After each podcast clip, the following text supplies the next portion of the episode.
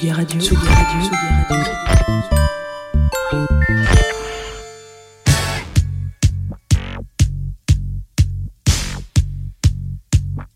Controversie.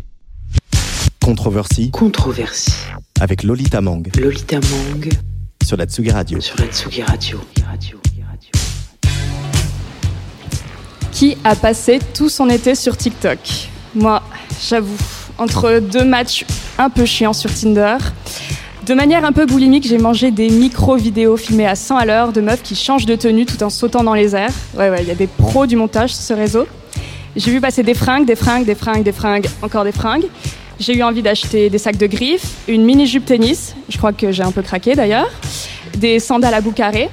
De TikTok à vintage, je continue à scroller indéfiniment à la recherche de la pièce rare que je venais de voir, tout en calant un date avec un surfeur un peu con. Enfin là, je repassais sur vintage, je sais pas si vous avez suivi. Enfin bon, j'ai un peu pété les plombs quoi. J'avais l'impression en fait d'être venu le jouet du capitalisme ou de la mode ou des deux en même temps. Je sais pas trop.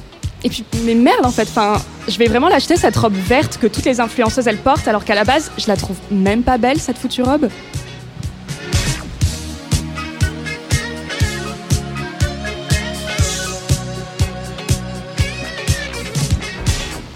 Bonjour à toutes et à tous et bienvenue dans Controversie, une émission à la fois intimiste, révolutionnaire et salement impertinente.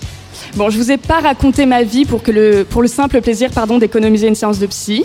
Je suis certaine que cette expérience, vous l'avez déjà vécue, vous, auditeuristes de Tsugi Radio, peut-être que mon invité aussi, et peut-être que même le petit public devant nous l'a vécu. Oui, il faut vous avouer quelque chose tout de suite. Euh, on n'est pas à la maison aujourd'hui, on est au salon Who's Next qui nous accueille pour 4 jours d'antenne délocalisée.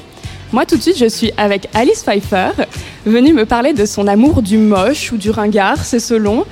Euh, c'est l'un des titres de- des chapitres de son, dernier, de son deuxième et dernier livre en date, intitulé Le goût du moche. Parce qu'à l'ère des tendances ultra rapides, est-ce qu'on serait pas tous un peu has On se pose la question tout de suite, enfin presque, parce qu'avant j'ai quand même envie de vous faire écouter un morceau qui sent bon le soleil, la méditation, le yoga, pour nous mettre un peu en condition. On écoute Lord tout de suite sur Tsugi Radio avec Mood Ring.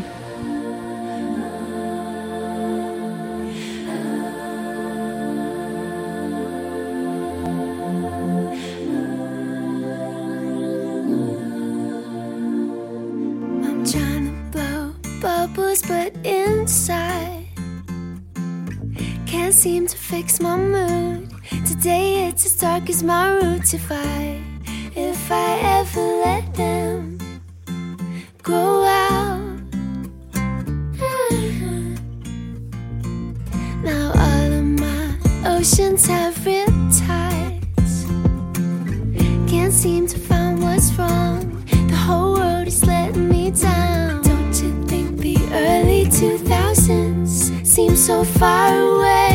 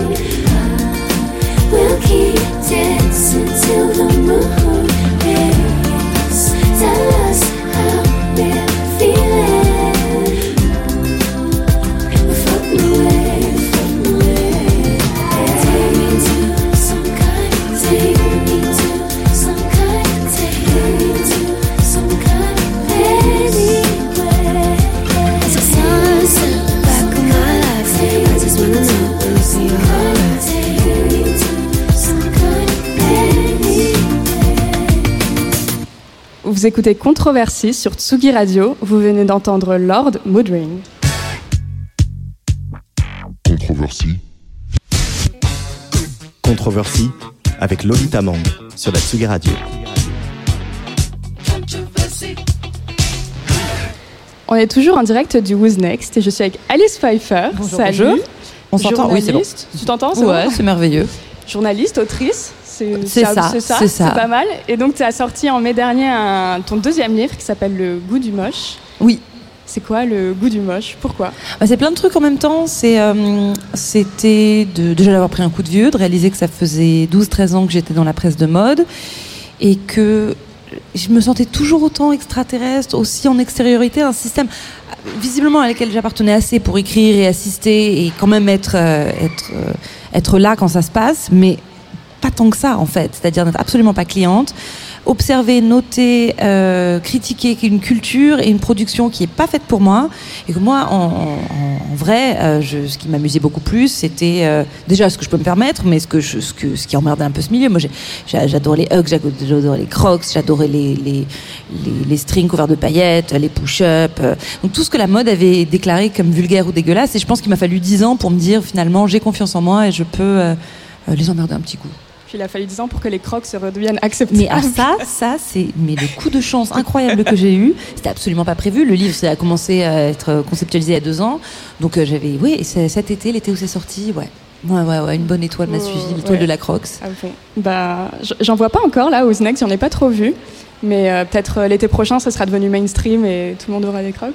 C'est, c'est- mais ouais, mais c'est très étrange. Je me demande qu'est-ce qui se passe dans les Crocs. Est-ce qu'il, y a- est-ce qu'il y a un discours fétiche qu'on n'a pas bien compris autour de la tripophobie? Tu sais, c'est la, la fascination ou la terreur des, des trous. Euh, je- qu'est-ce qui c'est Je comprends pas. C'est moi, ça m'amuse, mais j'imagine qu'on n'est pas tous à avoir exactement. Enfin, parce que j'ai un délire aussi banal que, que tout le monde rit de la même chose sur Terre. euh, Ouais, puis moi j'ai l'impression alors on rentre tout de suite dans le vif du sujet, mais c'est qu'ils les ont refilés à toutes les influenceuses euh, les plus cotées. Et donc, euh, Oui, mais ça, c'est une stratégie que tout voilà. le monde a eu à un moment. Je me demande ce qui a fait, quelle crispation et crist- quelle cristallisation, à quel moment a fait qu'aujourd'hui, il y a une vraie résonance.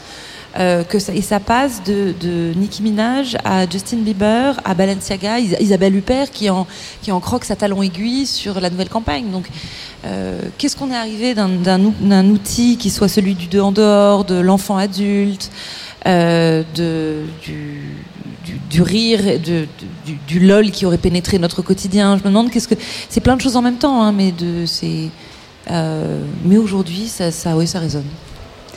Euh, comment il est né ce livre D'où, tu as réussi à trouver d'où te venait ce goût du moche pas? Alors oui oui euh, j'étais oh est-ce qu'on m'entend toujours euh, euh, ouais alors je pense que j'ai la chance slash malchance j'en sais rien mais d'avoir des parents qui avaient plutôt bon goût.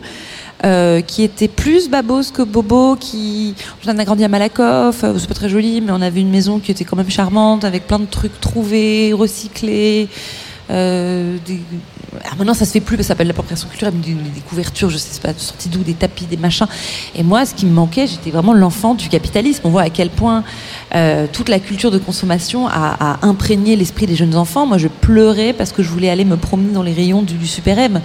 Et euh, je voulais aller regarder les, les stylos qui brillent, euh, les robes de princesse. Je me mettais des, collants rose fluo sur la tête et j'appelais ça mes cheveux. Ah. Mais, je, mais Est-ce que tu as eu une passion Hello Kitty? J'ai une passion tout.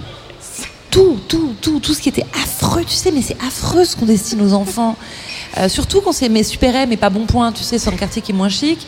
C'est les brats, c'est les- la, la, le- la pâte à paix, euh, euh, les coussins péteurs, euh, les trucs fluo, c'est ignoble, et- mais ça marche. Et je crois vraiment, ouais, euh, j'étais cet enfant qui rêvait de, de, de, de- de- de courir toute nue couverte de paillettes, je pense. Et tu l'es toujours un peu finalement? Ah ouais. Après minuit.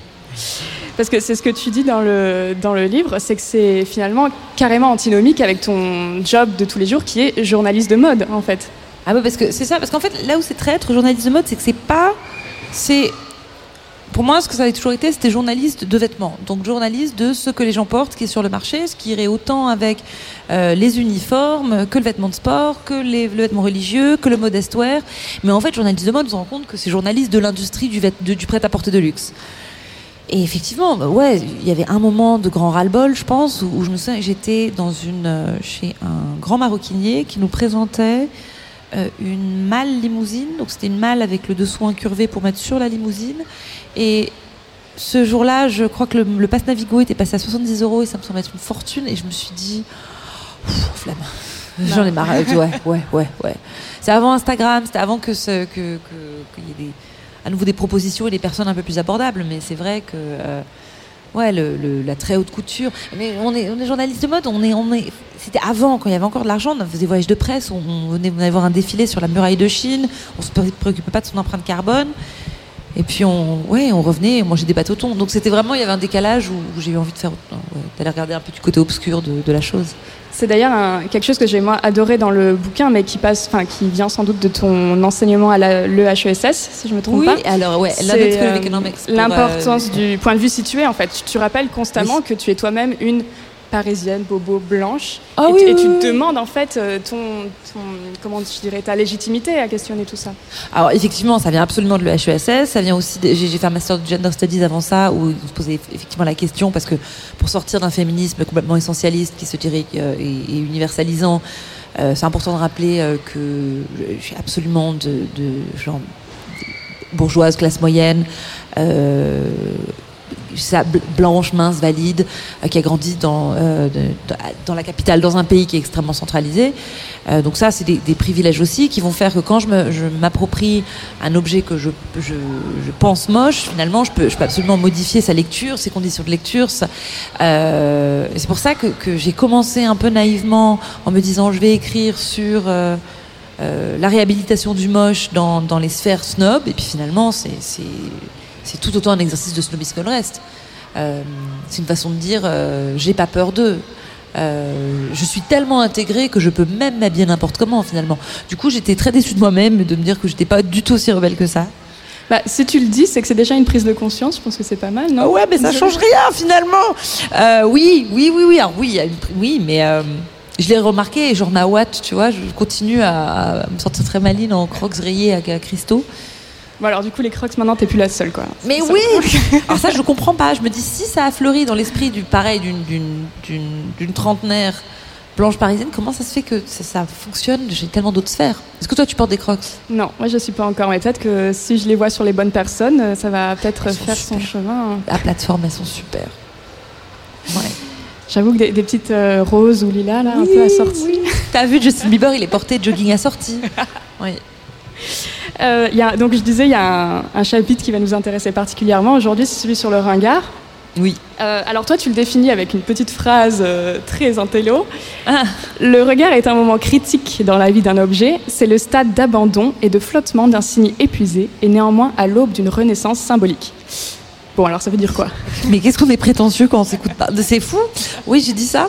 Bah, le ringard, c'est oui, un signe. Alors, ce serait, ce serait un objet qui aurait une valeur symbolique.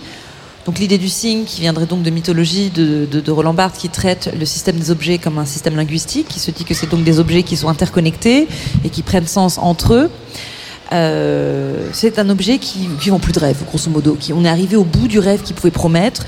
Euh, la première lecture enthousiasmante et tout son enrobage euh, symbolique et fantasm- fantasmagorique est, vidé, ça fait, c'est fini. Et on ne sait pas exactement vers quoi, bah, par quoi il va être réinvesti.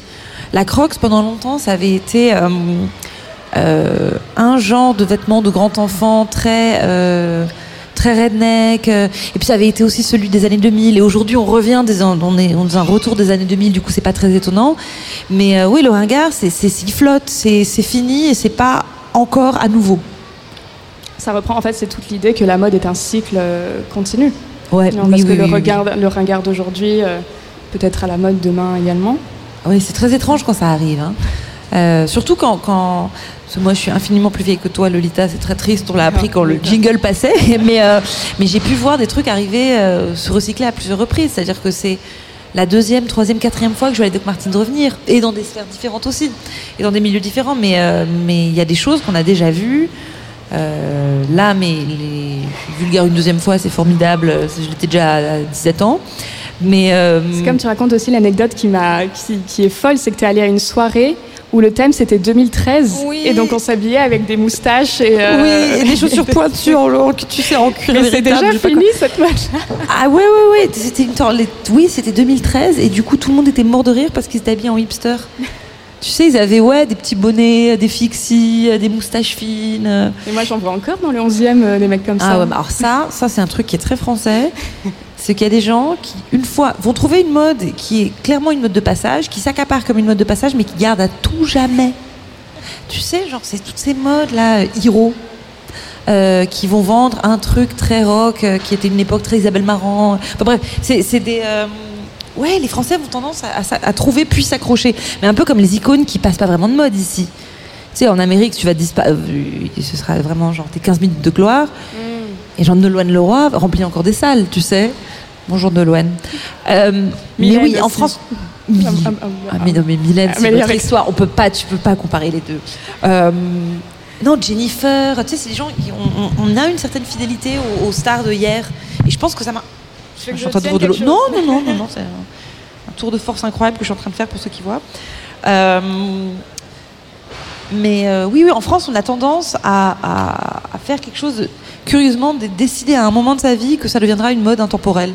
Euh, donc, on voit des quarantenaires qui s'habillent comme des quarantenaires depuis très longtemps, depuis qu'ils ont 20 ans. Depuis qu'elles ont 20 ans. Alors, il y a une, euh, une certaine personne dont tu parles dans le livre, à qui j'aimerais qu'on fasse un, un petit clin d'œil et qu'on écoute un petit morceau.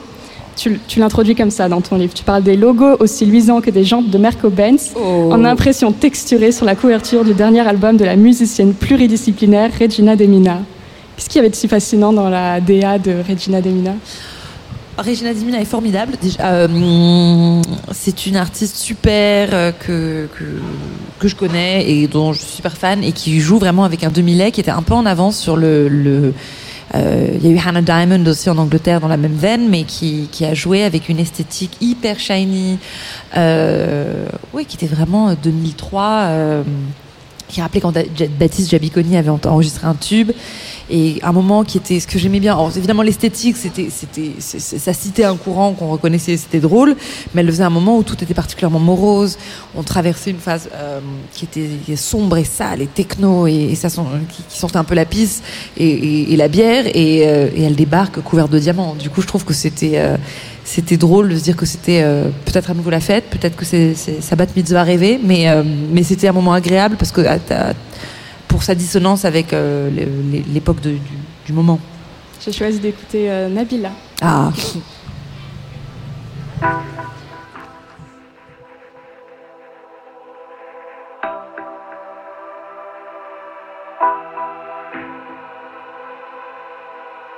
Je te veux à l'alcool ou à l'eau, Nabila. Je te veux, je te veux.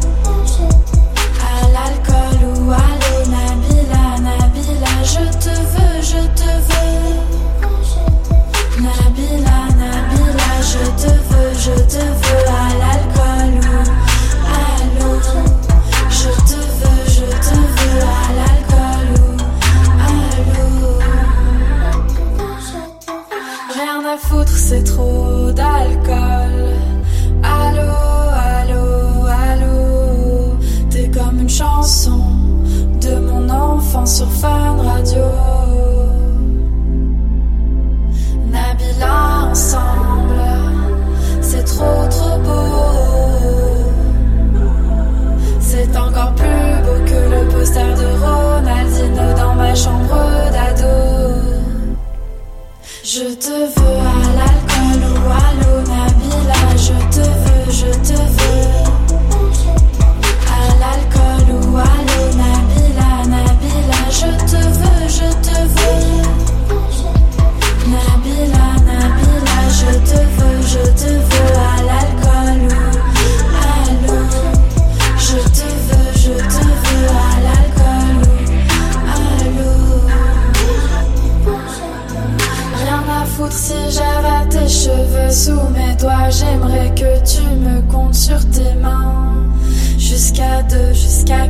Jusqu'à trois, Nabila. Comme un ado veut sortir le soir. Comme un ronge son as dans le noir. Je te veux, je te veux, je te veux.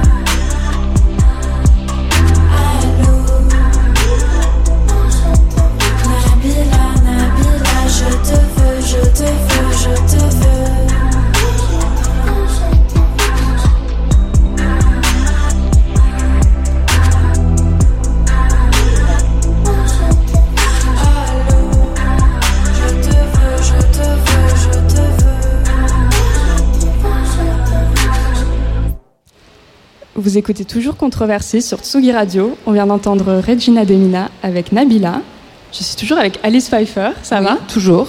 Et normalement, nous sommes avec Marie au téléphone. Salut. Salut, ça va? Oui. Alors Marie, toi tu es la créatrice d'une marque qui s'appelle Maison Cléo. C'est Oui. ça? Est-ce que tu Ouais. pourrais présenter la marque en, en quelques mots? Alors en quelques mots, euh, on est basé sur l'île, dans le nord de la France. Vous m'entendez bien? Ouais, nickel. Ouais. Et euh, du coup, c'est tout est fait maison, on fabrique tout à la commande et euh, le site ouvre une fois par semaine les mercredis à 18h30 où il est possible de commander n'importe quel euh, vêtement euh, en nous donnant ses mesures. Donc on peut faire aussi tout sur mesure avec des tissus que je récupère euh, soit euh, auprès de grandes maisons, soit auprès de, d'usines ou de designers qui ont trop produit euh, lors de leur création de collection de tissus. Alors si je t'ai appelé, c'est pour une actu un peu euh, malheureuse, si on peut Ouais. dire. C'est que tu t'es récemment fait plagier par euh, Shein, la- le label euh, chinois. Ouais. Est-ce que tu veux euh, raconter un peu tout ce qui s'est passé euh, dans l'ordre? Oui, bah déjà ça a commencé l'été dernier en août euh, 2020. Euh, à chaque fois, de toute façon, c'est des gens, enfin des, des gens qui m'envoient des messages sur Instagram parce que forcément, je ne traîne pas sur ce site. Euh, mais du coup, on a vu qu'il y avait une contrefaçon exacte d'une de nos d'une de nos blouses. Puis en allant plus loin, on a vu qu'il y en avait plusieurs. Et donc à ce moment-là, il y a le l'Instagram d'Ayet Prada qui a fait un, un post sur le sujet. Et donc ça s'est un peu répercuté dans la presse, etc. Et Chine m'avait carrément contacté par euh, message Instagram. Et donc ils avaient retiré ce modèle à ce moment-là. Sauf qu'il y a euh, un mois à peu près, ils ont fait euh, quatre nouvelles copies euh, exactes de quatre euh, de nos modèles. Tu Et euh, ce qu'on voit, enfin ce que j'ai vu ensuite, c'est qu'en fait, enfin c'est hyper récurrent, on n'est pas du tout les seuls, et euh, ils copient euh, aussi carrément des petits créateurs qui ont 1000, 2000, 3000 abonnés, enfin des créateurs inconnus, et ils copient vraiment euh, tout le monde, quoi. C'est pas, quand même assez incroyable.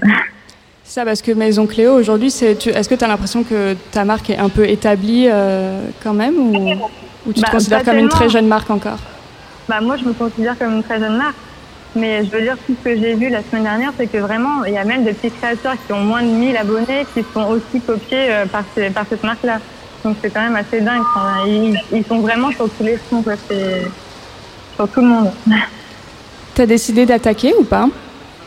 Alors j'ai contacté plusieurs avocats la semaine dernière. Et il faut savoir que c'est super compliqué de, de faire quelque chose puisque déjà, euh, enfin, en, tout cas ce que la, dame m'a expliqué, c'est que c'est au moins 8000 euros pour tenter une action en justice et euh, on n'est pas du tout sûr de récupérer ces 8000 euros. C'est-à-dire que ce qu'on peut avoir avec cette somme-là, c'est de, gagner le fait que de, de gagner un procès contre Chine, mais c'est tout.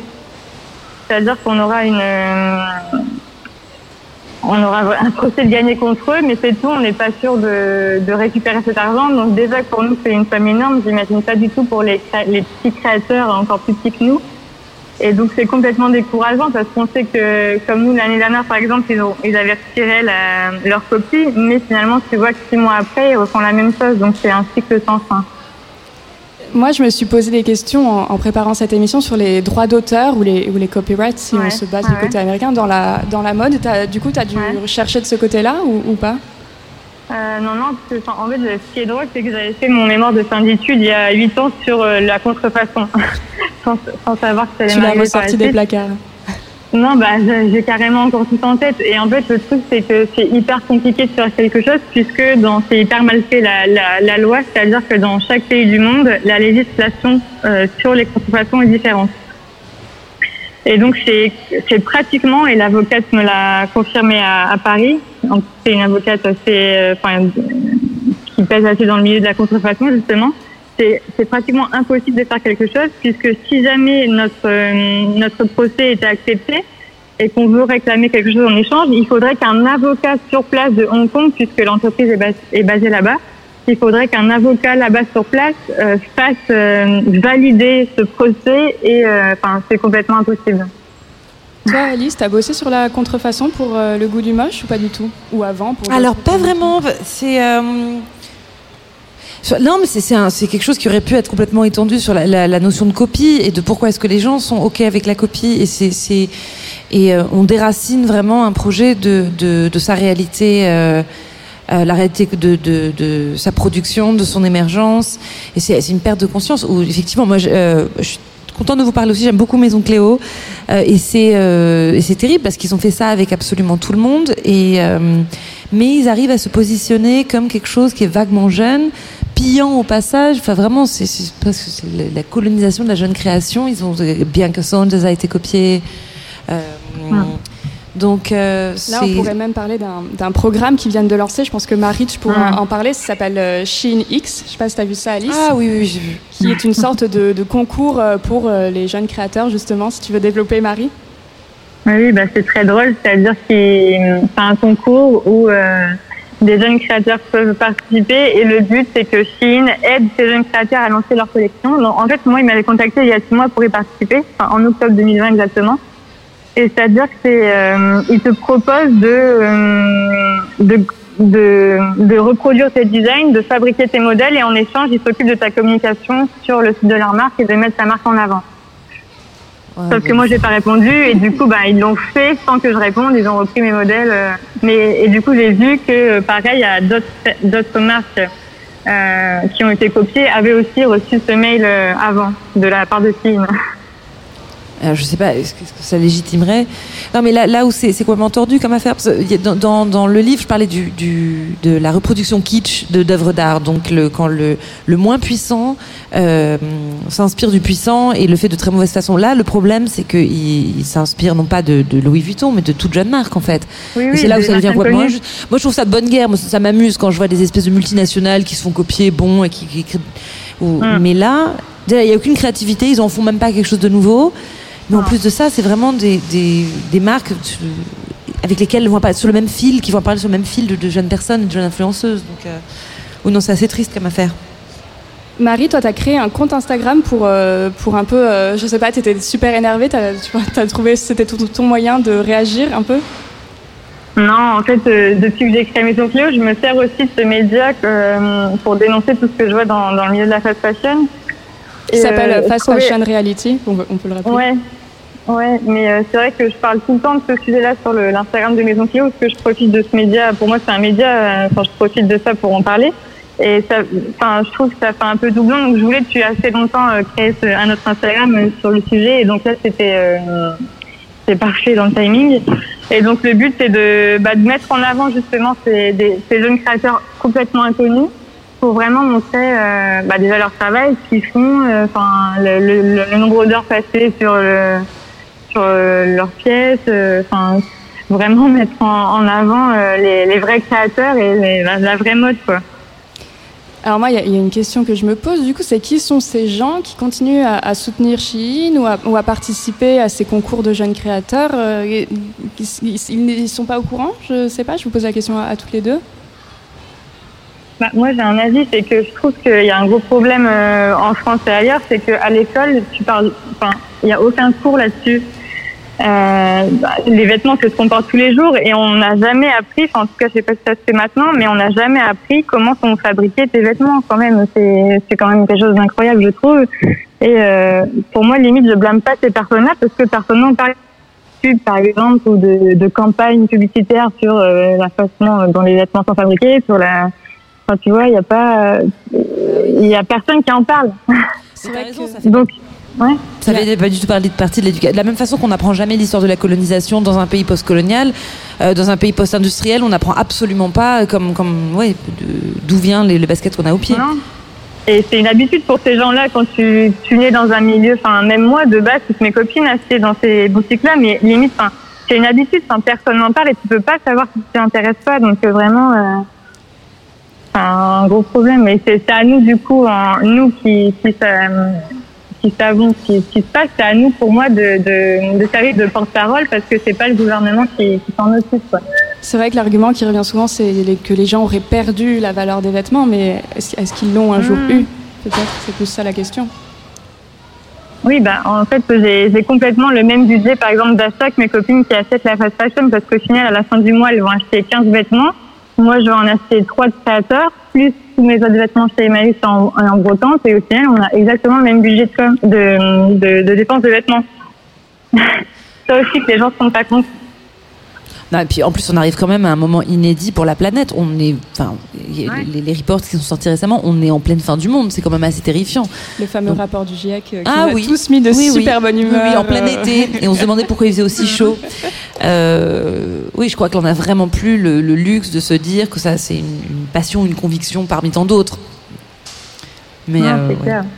Et est-ce que le, le problème, c'est peut-être le critère de classe aussi qui rentre en compte parce que euh, on n'a pas non plus envie de taper sur les meufs qui vont chez Chine parce que euh, elles peuvent pas se permettre autre chose? Bah, moi, je trouve que c'est, enfin, je trouve moins cher en brocante et, euh, Mm. tu vois, sur les sites de seconde main. Donc, pour moi, c'est vraiment une question de volonté plutôt. Après, il faut aussi être au courant du sujet, forcément, comme je le disais. Mais après, c'est surtout une question de volonté. Alice, tu veux rebondir? Oui, oui, bah, c'est c'est le problème, c'est une déconstruction qui est tellement plus vaste que, que juste l'achat. C'est une- un rapport au genre, un rapport à l'accumulation, à la nouveauté, à se montrer, à, à, à la, la performance de soi. On a, on a besoin de montrer, je sais pas, une certaine richesse pour de, qui, une évolution de soi qui serait dans le coup, qui serait dans le zeit. C'est- C'est c'est super difficile à se dire, on va remettre les mêmes choses tout le temps, parce que c'est ancré dans tellement de pratiques consuméristes et, et, oui, et, et féminines. Euh, du coup, le culte du nouveau, c'est long, c'est long à défaire, et c'est vraiment que c'est le luxe de personnes qui ont peut-être rien à prouver. Merci, les filles. Je crois que c'est une belle manière de conclure. Merci beaucoup, Marie, d'avoir euh, été avec nous euh, virtuellement. Bah, merci. Je rappelle que pour te trouver, c'est Maison Cléo sur Instagram et que c'est une très belle marque qu'on apprécie beaucoup avec Alice et dont on est super fan. Et je te souhaite Ouais, oui, oui. De notre côté, puisqu'on parlait de TikTok tout à l'heure, je me suis dit qu'il fallait bien accorder la bande-son de cette émission.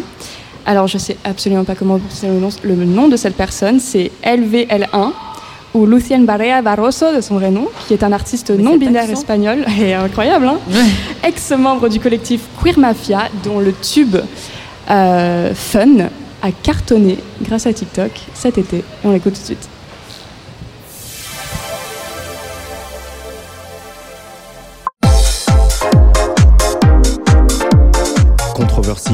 Avec Lolita Mang sur la Tsugi Radio.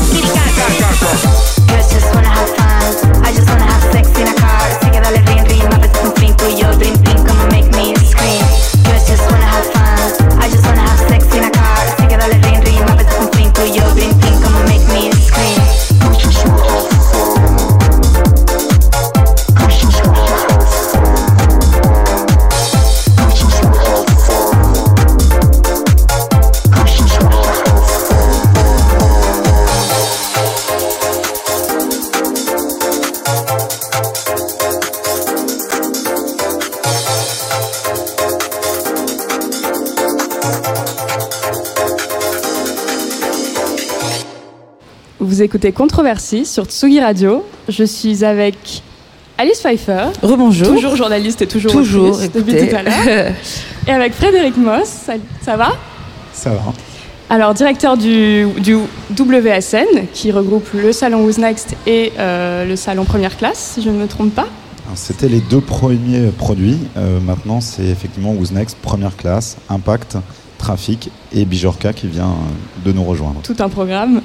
Euh, tu es arrivé en 2018 à la tête du groupe. Qu'est-ce que tu voulais apporter euh, en arrivant euh, à la tête de WSN Oh ben, disons en arrivant, il y avait déjà beaucoup beaucoup de choses à faire. Nous, on doit évoluer en même temps que finalement la mode évolue. Et, surtout, on voulait lancer de nouveaux produits, lancer de nouveaux projets, et puis faire continuer à faire tourner les deux produits phares, donc qui étaient Who's Next et Première Classe. Donc c'était déjà un, beau programme. Et on parlera ensuite évidemment du lancement d'Impact euh, et de futurs lancements aussi peut-être. Ça parce que Impact, lui, il est né en 2020, si je ne me trompe pas, non, en 2019 J'y étais. 2020, c'est une année brouillon, c'est pour ça, ça compte pas vraiment. 2019, euh, pourquoi c'était urgent? Enfin, à partir de quel moment on s'est dit à, WF à WVSN que maintenant il fallait le faire? Alors, pour être totalement franc, on le faisait déjà. C'est-à-dire qu'on avait déjà quand même une bonne partie des marques qui étaient euh, sensibles et qui euh, faisaient des choses en termes de transition environnementale. On a surtout eu envie de l'accélérer et de lui donner une caisse de résonance beaucoup plus forte, euh, compte tenu de, bah, c'est notre métier finalement d'amplifier ce qui se fait dans la mode et notamment sur nos événements. Et on s'est dit qu'il y avait bah, une urgence à le faire. Alors, je veux dire, on n'était pas non plus très en avance, mais pas trop en retard. Et, ça a rapidement, en fait, voilà, connu un succès assez fort parce que dès l'édition de 2019, on a eu pratiquement 100 ou 120 partenaires. Et nous, notre volonté, c'était vraiment voilà, donner le maximum de résonance à des marques qui allaient dans le bon sens, avec vraiment une volonté de pas être euh, du tout. euh, on n'est pas dans la critique, on n'est pas un label, on ne juge pas. On essaie juste d'encourager tout ce qui, d'une manière ou d'une autre, va dans le bon sens. C'était vraiment la baseline et, et- et notre volonté sur Impact. Ça, quels sont par exemple les, critères de. Est-ce qu'il y a des critères de sélection pour, euh, pour faire partie d'Impact Alors, comme sur tous nos événements, hein, c'est euh, de toute façon la sélection, ça fait partie de l'environnement euh, Who's Next, aussi bien sur Who's Next que sur Première Classe, que sur tous nos autres événements. Et Impact, effectivement, il y a une sélection. Alors, on n'est pas, nous, des, on va pas vérifier, mais en tout cas, on, se renseigne, on écoute les marques et on discute beaucoup et on regarde, voilà, celles qui nous semblent être les plus en avant, et ben, on, on les pousse sur, sur le salon. Est-ce que vous, remarquez par exemple une tendance, euh, je sais pas, au niveau de la nationalité des marques euh, Est-ce qu'il y a des champions de, l'éco-responsable euh, Est-ce que les Français, on est plutôt pas mal ou... On est, déjà très bien au niveau français. Pardon. Évidemment, il y a tout le, y a pas mal de marques nordiques qui le sont déjà ou qui l'étaient. Après, il y en a partout parce que finalement, l'éco-responsabilité. moi, j'ai rencontré des marques au Bangladesh qui ont des process et notamment des usines euh, qui font tout en récupérant notamment les eaux de pluie hein, pour, pas, pour consommer le moins d'eau de- possible. Donc non, c'est au niveau mondial. Après, c'est une question d'engagement et après fait aussi à chaque fois avec les les priorités de son territoire. Et euh, non, moi, en France, on en a beaucoup, mais c'est notre euh, marché national, donc forcément, on y est plus sensible. Mais il y a des initiatives partout, partout dans le monde. Et il y a des thèmes que vous aimeriez, enfin que vous mettez plus en avant certaines années que d'autres ou pas vraiment?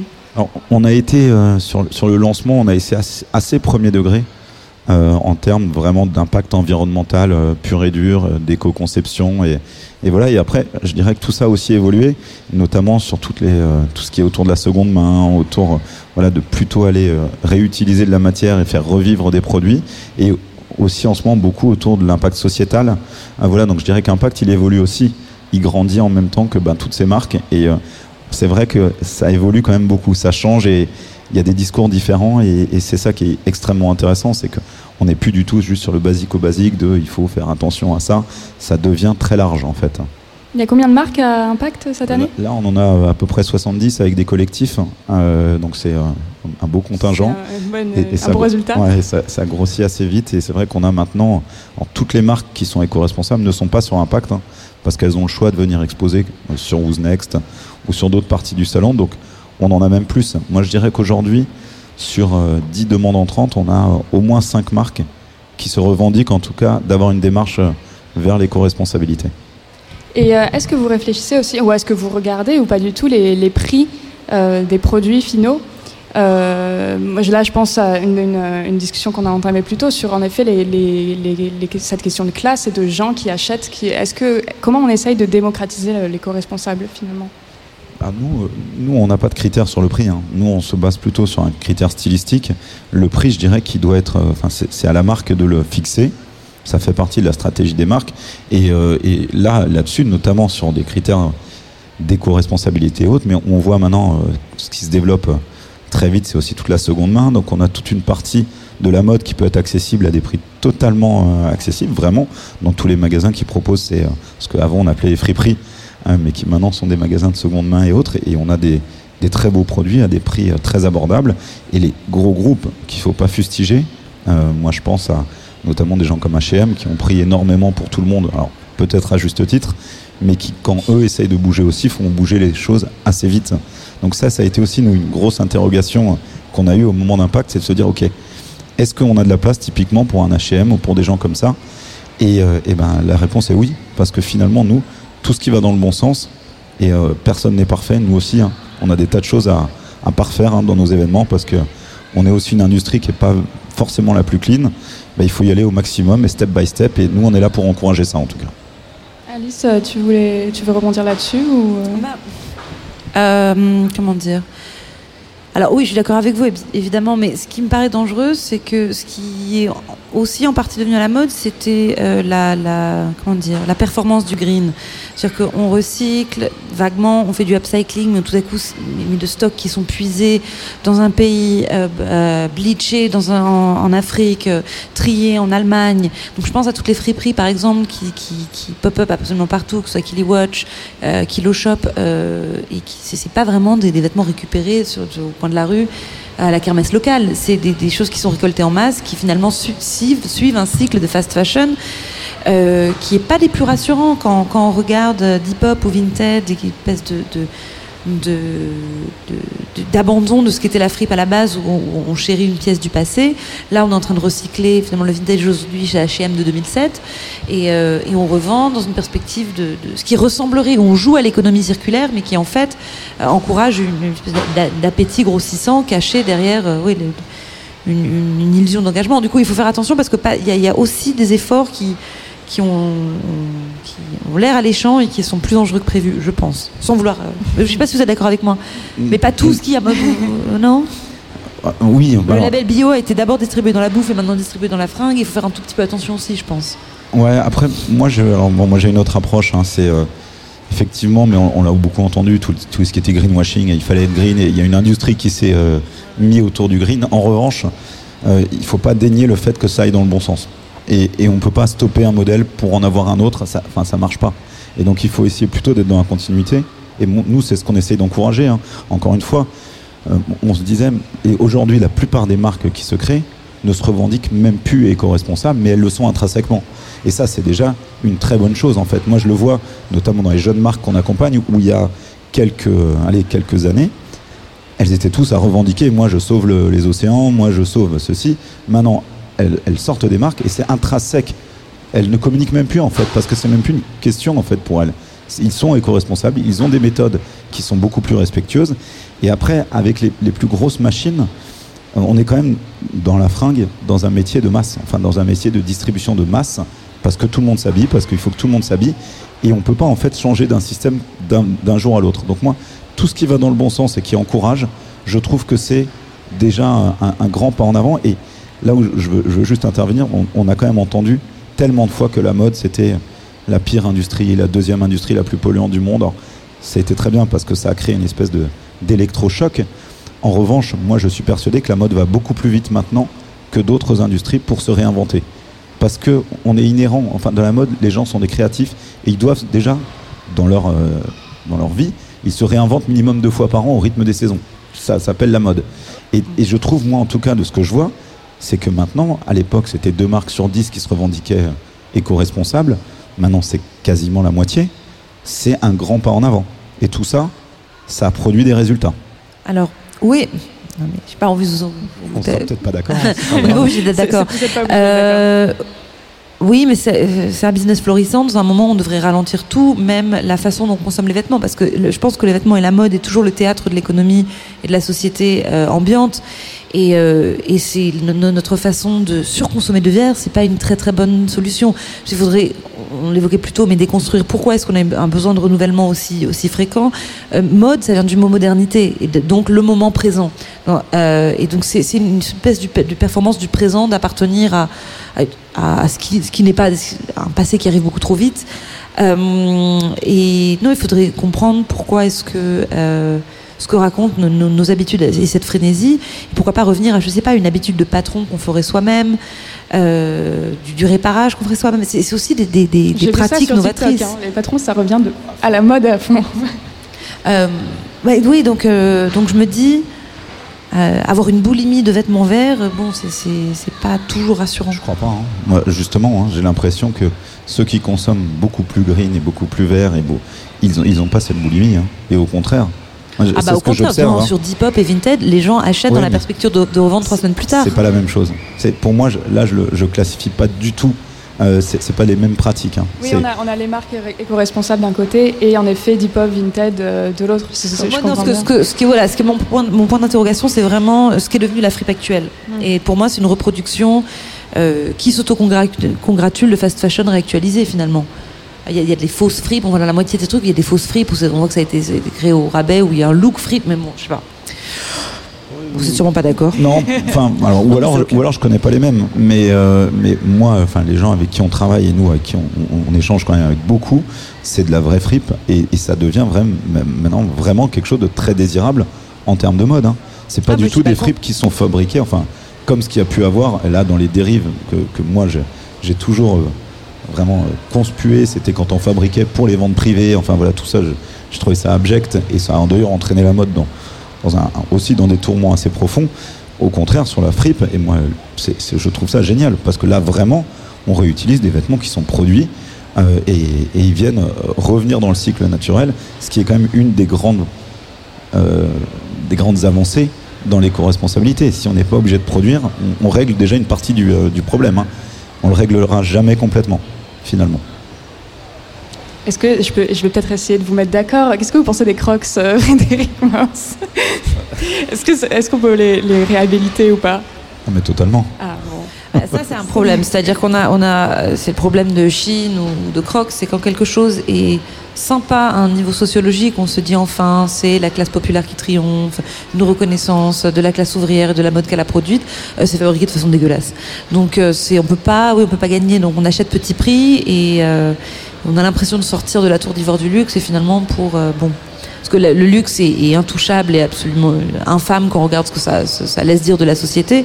Mais bon, c'est quand même des, grands artisans qui font les choses pas trop mal. Donc euh, oui, c'est un peu là, c'est pas, incroyable, hein, c'est euh, on mord une queue ou l'autre. Ouh là là, non, c'est pas ce que je voulais dire. Mais il y a aussi cette chose très intéressante. Alors, on est en train de dériver du sujet de base, mais bon, c'est pas grave. Ce fait que, de toute manière, aussi, le luxe inspire beaucoup de- des classes populaires, quoi qu'il arrive, et des contre-courants et des cultures underground. Et Oui. que euh, la peut-être- il y a peut-être euh, quelque part par là l'explication du retour de la Crocs, non?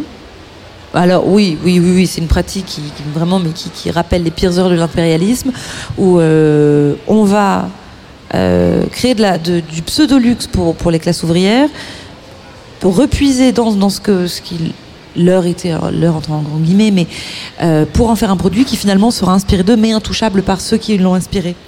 D'où la pense, euh, Balenciaga à plateforme à La 650 Crocs euros Bal- et Balenciaga. qui est immétable dans les milieux euh, médicaux ça- pour lesquels ça avait été pensé en partie euh, et qui, qui n'a aucun sens, c'est un objet de, de doisiveté. Donc c'est, oui, c'est.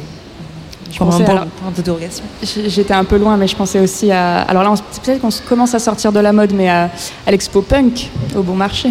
Ils avaient l'expo hipster aussi. Ouais. Ouais, Alors- oui, oh, l'expo punk, ouais, c'était bien. Mm.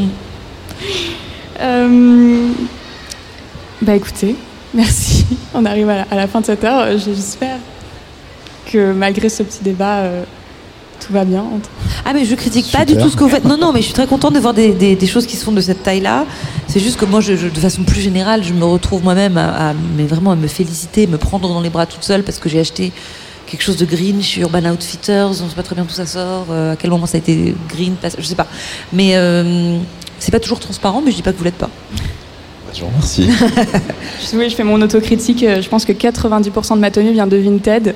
Et je suis moi-même en train de questionner euh, ma consommation sur Vinted, qui est assez boulimique, comme je le disais en introduction de, de cette émission. Donc, euh, nous avons tous nos défauts et nous essayons tous de, de les combattre et d'avancer un peu plus. Merci beaucoup à tous de nous avoir écoutés. Merci à Frédéric Moss d'être venu sur ce plateau. Merci à Alice Pfeiffer. Merci à vous. à Marie de Maison Cléo qui est avec nous au téléphone. Controversie, c'est fini pour ce soir. Merci à Antoine Dabrowski à la réalisation.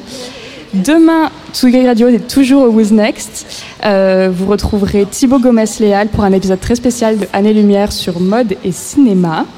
Moi, je vous quitte avec un dernier disque, sort- euh, sorti du dernier album de Tina Shea, qui a été libéré de son contrat avec RCA, c'est-à-dire Sony, qui est maintenant dans une, dans une pure indépendance créative. Elle nous sort un album complètement autoproduit, qui est un de ses meilleurs, qui est sorti début août. Je vous glisse comme ça, tranquillement, l'intro de l'album, pardon, qui s'appelle Let Go, qui est un petit bijou né au sol, tout en velours. Et je vous dis ciao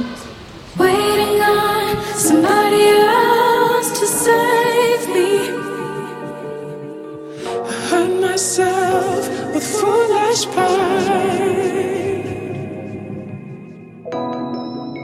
The weight of the world I carry, but I eventually